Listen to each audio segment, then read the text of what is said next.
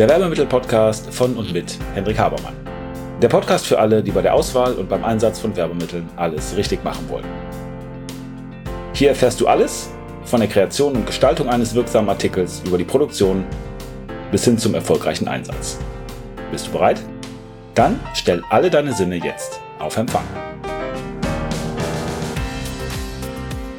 Hallo, herzlich willkommen. Folge 60 des Werbemittel-Podcastes. Heute mit einer etwas politischen Folge, zumindest am Anfang. Zum Thema Werbemittel komme ich später.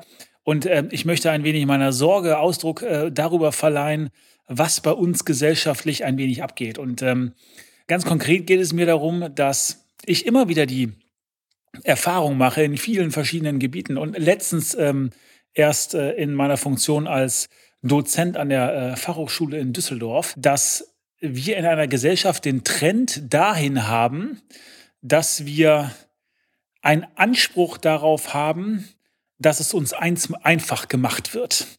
Also ganz konkret meine ich damit, dass wir uns ähm, in eine Richtung bewegen als komplette Gesellschaft, in der es verpönt, in der es falsch, in der es nicht in Ordnung ist, wenn wir Menschen Dingen etwas abverlangen, im Gegensatz für Leistung, äh, beziehungsweise ähm, konkret im Gegensatz für Bezahlung, beziehungsweise in dem Beispiel im Gegensatz für eine Note. Ich habe einem äh, Studenten eine 1 gegeben, aber keine 100 Prozent. Und es kam die Frage, äh, warum das denn keine 100 Prozent gewesen wären. Und habe ich meine Gründe offengelegt, was ich auch schon in meiner Einführungsveranstaltung immer mache, wo also ganz transparent ist auch, wie ich benote. Und dann ähm, hat er gesagt, ja, das, äh, das war mir so nicht klar, das haben Sie nicht gut genug erklärt. Und in dem Fall habe ich dann mal rausgestellt, dass es als Dozent nicht meine Aufgabe ist, beziehungsweise ich nicht der Dienstleister bin, der dafür sorgt, dass jemand bequem, komfortabel, ohne Anstrengung, ohne Eigeninitiative durchs Studium kommt. Und ich sehe das zum Beispiel auch, wenn ich mich mit anderen Unternehmern unterhalte, dass es äh, Mitarbeiter gibt, die glauben, der Chef hat die Aufgabe dafür zu sorgen, dass die einen relativ ruhigen Arbeitstag haben und einigermaßen gechillt in den Feierabend kommen und dass sie das nicht in Ordnung finden, wenn die vor Probleme gestellt werden, von denen sie zunächst mal nicht wissen, wie man sie lösen soll, was ja ein Merkmal eines Problems ist, denn sonst wäre es ja nur die ganz normale Arbeit oder die ganz normale Routine. Und ich glaube, dass wir als Gesellschaft insgesamt auf diesem Weg sind, dass wir passiv sind, dass wir Aktion von anderen Leuten erwarten, selbstverständlich, wenn wir in der konsumierenden, wenn wir in der fordernden äh, Position sind, aber das überhaupt nicht in Ordnung finden, wenn jemand diese Ansprüche an uns stellt, weil dann sind wir ganz schnell dabei, Gründe dafür zu finden, warum das Ganze nicht geklappt hat. Und wir erwarten dann auch, dass das akzeptiert wird. Ganz konkretes Beispiel dafür, wie das ein Konsumverhalten typischerweise ist. Wenn ihr mal Deutsche Bahn fahrt oder irgendwo am Flughafen seid und dann speziell mit den Kollegen von Eurowings fliegt, die ja permanent zu spät sind, zumindest vor Corona meine Erfahrung, dann wird darüber geschimpft und die sind alle so blöd und wie kann man nur und die Deutsche Bahn, als ob die Leute das alle selber besser könnten. Ja, immer einen riesen Bagger haben, wenn was nicht funktioniert, wenn sie glauben, einen Anspruch zu haben, ein Recht auf etwas zu haben. Wenn sie aber die Kehrseite abbilden sollen, nämlich die Pflicht, dann gibt's immer Entschuldigungen, dann sind immer andere schuld und so weiter. Ganz interessantes Beispiel gehabt vor einiger Zeit, dass ich mit jemandem von UPS gesprochen habe und äh, dem dann gesagt habe, ja, ihr habt ja ordentlich zugelangt auch, ne, 35 Prozent der Peak Season, Peak Season Surcharge äh, auf ähm, Asien-Pakete, also Heißt konkret, die haben die Preise um 35 Prozent nochmal erhöht ähm, für alles das, was aus Asien geflogen kommen sollte. Und dann habe ich zur Antwort bekommen, ja, da können wir nichts für. Der Markt zwingt uns dazu. Ey, da wusste ich echt nicht, ob ich lachen oder heulen soll. Also genau das Beispiel, was ich gerade beschrieben habe, dass man Ansprüche formulieren kann, aber wenn man selber liefert, liefern äh, soll, wenn man selber für Ergebnisse sorgen soll, dann ist das nicht. Und der Grund aus meiner Sicht ist eben diese, diese Konsumentenhaltung, die sich überall durchsetzt. Also ja auch Menschen, die glauben, dass der Staat ihnen nichts abverlangen darf, dass der Staat ein Dienstleister dafür ist, dass die komfortabel durchs Leben kommen. Dass der Staat für alles sorgen muss, Grundrechte garantieren muss und so. Und wenn es Probleme gibt, aber auch nach dem Staat schreien, ja, und erwarten, dass jemand die Probleme für einen selber löst. Und ich glaube, dass wir alle und ganz besonders Amazon zum Beispiel überhaupt nicht unschuldig daran sind. Ich ähm, habe vor einem Jahr einen Post gemacht, ähm, als wir aus dem Karnevalgeschäft raus waren und habe Sinn ungefähr geschrieben, äh, ähm, also vom Sinngehalt ungefähr geschrieben, dass wir 15.000 Pakete verschickt haben. Manche Leute einfach Ansprüche stellen und Reklamationen äh, formulieren oder schlechte Bewertungen geben für etwas, was aus meiner Sicht vollkommen lächerlich ist.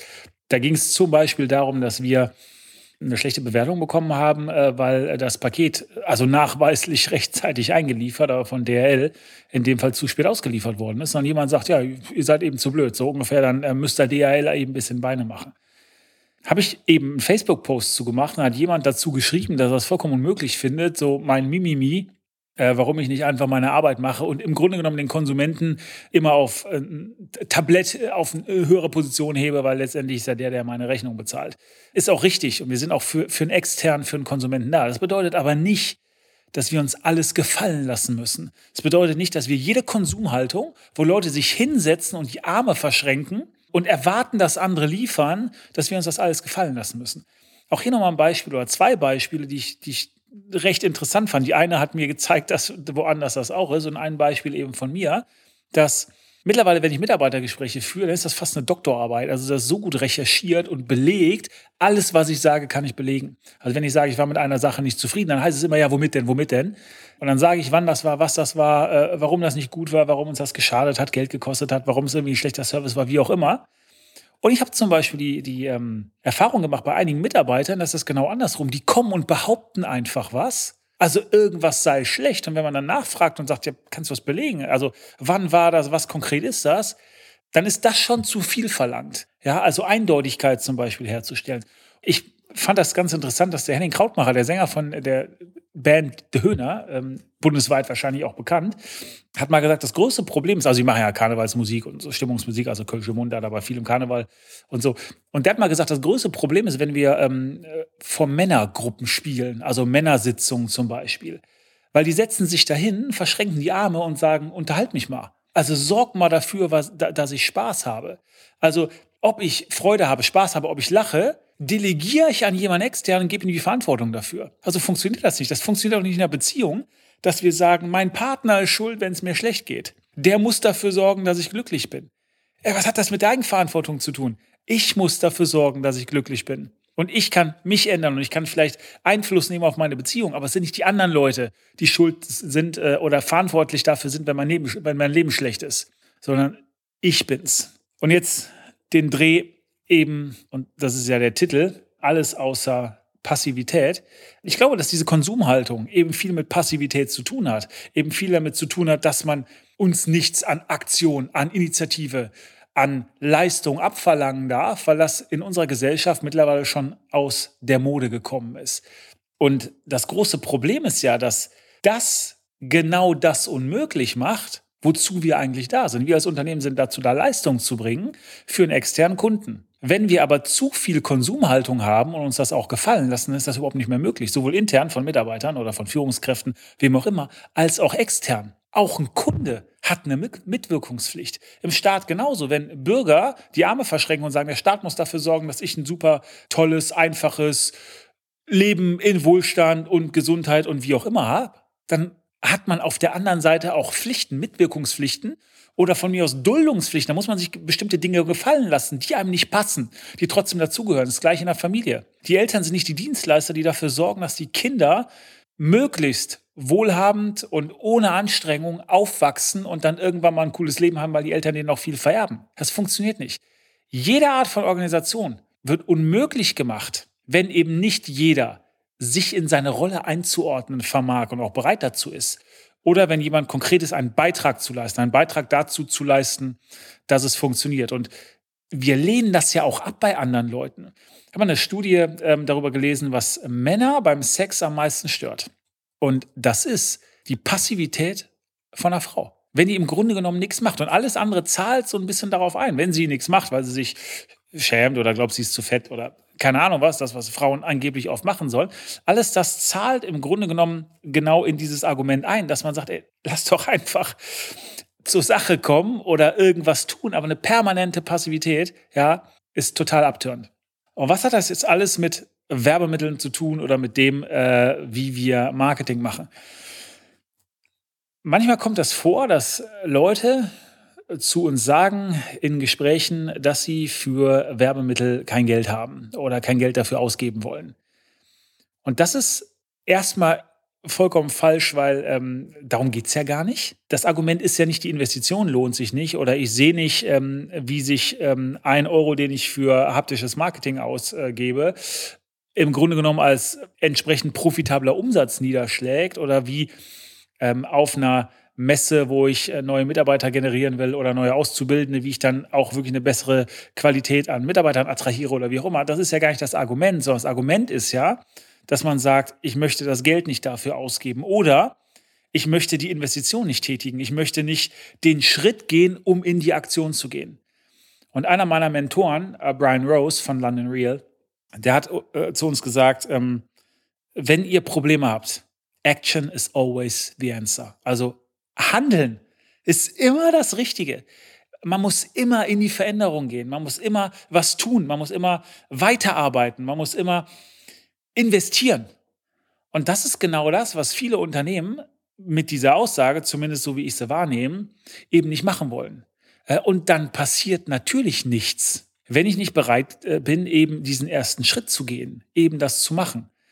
Und alles Marketing basiert darauf, dass wir die notwendigen Schritte gehen, damit das eben funktioniert. Damit wir eben dem Kunden überhaupt eine Leistung bringen können oder ein Produkt verkaufen können, damit wir überhaupt irgendwo außen was verkaufen müssen. Es fängt ja schon damit an, dass zum Beispiel mich keine Kunden, potenzielle Kunden kennen. Also, da ich unbekannt bin. Das ist ja das größte Problem im Marketing, das größte Problem im Verkauf. Das, das größte Problem ist ja nicht, dass jemand mich doof findet. Also, vielleicht finde ich auch McDonalds doof, aber wenn nichts anderes da ist oder ich nirgendwo anders schnell was zu essen bekomme, dann gehe ich eben zu McDonalds und schluck die Kröte. Wortspiel. Ähm, weil es ein Bedürfnis stillt. Auch wenn ich mir das anders besser vorstelle, aber es ist dann eben vielleicht gut genug. Das größte Problem ist, wenn einer mich nicht kennt, dann kann er mich nicht wahrnehmen. Also muss ich ja zumindest dafür sorgen, dass mich jemand kennt. So, wenn jemand nicht weiß, wie ich ihm helfen kann, weil er das nicht verstanden hat, weil ich das vielleicht nicht gut genug erklärt hat, weil kein Problembewusstsein da ist, weil er mich als potenziellen Lieferanten überhaupt nicht auf dem Schirm hat oder so, dann muss ich dafür sorgen, dass das funktioniert. Ja, dann muss ich kommunikativ fertig werden. Und nochmal, das bedeutet nicht, dass ich mir später alles gefallen lassen muss, was ich ja gerade eben, eben durch Amazon zum Beispiel, die dem Kunden alles durchgehen lassen. Und das merken wir eben auch in unserem Geschäft. Also eBay-Kunden sind ganz anders als Amazon-Kunden. Amazon-Kunden sind viel, viel anspruchsvoller. Und ich halte das, wie eben geschildert, für eine gefährliche Entwicklung. Aber prinzipiell muss ich ja mal eine Beziehung zulassen können. Und das ist eben das riesengroße Problem, dass ich, weil der andere nicht unbedingt ein Interesse hat, weil ich unbekannt bin oder weil er mich nicht kennt oder weil er nicht überzeugt äh, ist, dass ich eben diese Schritte, diese Investitionen geben muss, gehen muss. Und deswegen alles außer Passivität. Passivität ist eben vollkommen falsch, weil Passivität, damit komme ich nicht weiter. Wenn ich weiß, dass mich keiner kennt oder das merke, weil ich keine Anfragen bekomme, dann ist eine Sache klar. Das wird sich nicht ändern, wenn ich weiter passiv bleibe oder wenn ich nichts an dem Status quo ändere. Action is always the answer. Es geht darum, aktiv zu werden. Und selbstverständlich rede ich hier nicht vom blinden, vom blinden Aktionismus, dass man irgendwas tut. Aber ich rede davon, dass man sich die Frage stellt, was man ändern kann, was vielleicht auch noch eine Reifung, Reifung braucht. Auch das ist ja eine, eine die aktive Entscheidung, zu warten, etwas sich entwickeln zu lassen, hat nichts mit Passivität zu tun. Ja, sondern dann lasse ich eine Sache vielleicht liegen, lasse reifen und gehe dann zu was anderem, wo ich dafür sorgen kann, dass ich Ergebnisse produziere. Ja? Aber nichts zu tun ist immer falsch. Und das ist logischerweise keine neue Erkenntnis. Auch das zieht sich komplett durchs Marketing. Und wenn wir das nehmen, was im Marketing relativ up-to-date ist.